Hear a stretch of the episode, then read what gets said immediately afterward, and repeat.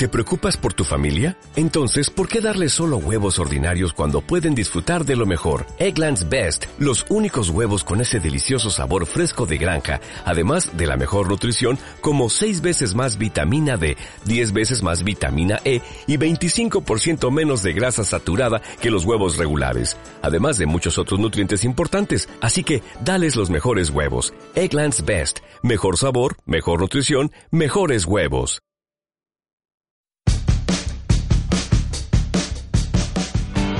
Saludos crowdlenders y bienvenidos al podcast de todocrowdlending.com, la mejor fuente de información en español para los apasionados del crowdlending, el crowdfunding y las inversiones alternativas.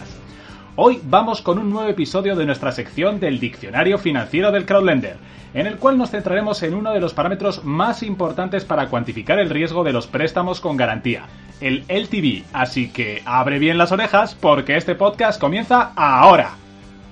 Bien, vamos a comenzar definiendo el concepto que nos ocupa hoy, y es que, ¿qué es eso del LTV? LTV o LTV es el acrónimo de Loan to Value Ratio, en castellano relación entre préstamo y valor, y es un parámetro empleado por muchas plataformas de crowdlending, expresado en porcentaje, que para una determinada operación mide la relación entre el importe del préstamo concedido y el valor de la propiedad aportada por el prestatario como garantía de repago del mismo teóricamente oscila entre 0 y 100%. Bueno, técnicamente podría ser incluso superior a 100.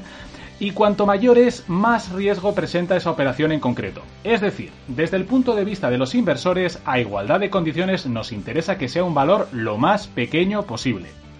Seguro que vemos todo esto de una forma mucho más clara con un ejemplo, así que vamos allá. Supongamos que necesitamos 100.000 euros para poner en marcha el negocio de nuestros sueños, una granja de escarabajos peloteros, y que a pesar de que la plataforma de crowdlending a la que hemos acudido está entusiasmada por nuestro proyecto, nos piden una garantía para concedernos el préstamo. Bien, supongamos que como garantía nosotros aportamos nuestra casita rústica en Quincoces de Yuso, en la provincia de Burgos, valorada en unos 200.000 euros. El LTV en este caso sería 100.000 euros entre 200.000 euros igual a un 50%. Muy bien. ¿Qué ocurriría si para ese mismo préstamo, en vez de aportar nuestra casita en Quincoces, aportamos nuestro ático en plena Gran Vía de Bilbao, valorado en un millón de euros? Pues que el LTV en este caso sería 100.000 entre un millón igual al 10%. A que como inversores estaríamos mucho más tranquilos en este caso. Porque, claro, ¿qué ocurriría si mi negocio de escarabajos contra todo pronóstico es un fracaso y no puedo pagar el crédito? Pues que, en última instancia, mi ático de la Gran Vía pasaría a ser propiedad de la plataforma de crowdlending, que lo pondría a la venta y tendría mucho margen para pagar a todos los inversores, tanto el capital como los intereses adeudados. Pero, ¿Qué ocurriría si en vez del ático aporto como garantía unas tierras en campo de criptana valoradas en 111.000 euros?